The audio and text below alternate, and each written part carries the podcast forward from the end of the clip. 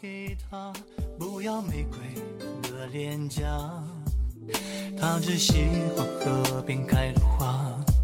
像我第一次见到他。今天我想要告诉你的是，两个人无论怎样，都不要轻易的说出分手。曾经我有一个执念，经常吵架的情侣，最终都会分开。经常吵架意味着两个人的三观不同，对待事物的看法也不尽相同。即使爱的有多浓烈，也无法掩盖那些经常吵架之后的伤害和疲惫，也会在你言我一语、口不择言里受伤。幸运的是，身边一对又一对经常吵架，最终却步进婚姻的朋友，用他们的行动一次又一次的打破我这个执念。他们仿佛在告诉我，架是一定要吵的，其实两个人天生并不合适，但只要你我愿意在岁月里慢慢的去磨砺，一点一滴的去求同存异。这份爱情，终究是会有好的结果的。没有什么是不可以的，除非你并不想。昨晚看到阿苏在朋友圈里面晒出了她跟男友领证的合照，两个人笑得格外的灿烂。他们领证结婚是意料之外的事情。期过后没日没夜的吵架，他们俩的性格都很冲，动不动就容易激怒起来，遇到生活上一点意见不合的小事，都能够成为他们吵架的理由。阿苏经常跟我抱怨男友的种种不是，一激动起来就说分手。刚开始的时候。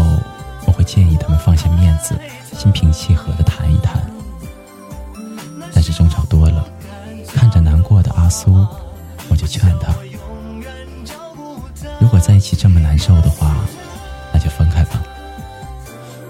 但我每一次说完这句话之后，阿苏都会淡淡的说一句：“我不舍得呀。”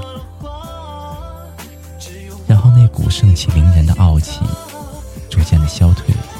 而取而代之的是满眼的柔情。吵架的次数越来越少了。我问阿苏，原来他们把每一次的吵架当做是两个人意见不同的发现，找到一个大家能够接受的处理方式。每出现一次吵架，就多一次能够磨合的机会。他们还答应对方。无论多生气，都不能轻易的说分手。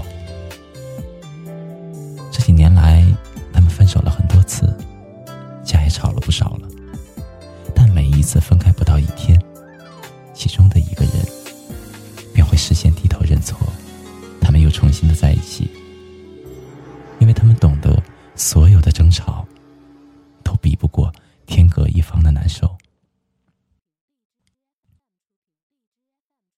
爱情的箴言可能很多，你要找一个相处的舒服的人，你不要太依赖一个人，你要找一个听计从的人。但这些箴言都像清晨的闹钟，只对局外人有用，却永远叫不醒身处爱情的人。如果你真的很爱他。如果你真的非他不可，就别管外人说什么了。世界上没有所谓完美的情人，他可能不帅，的钱，但却只会对你一个人好，只要你喜欢，就值得坚持下去。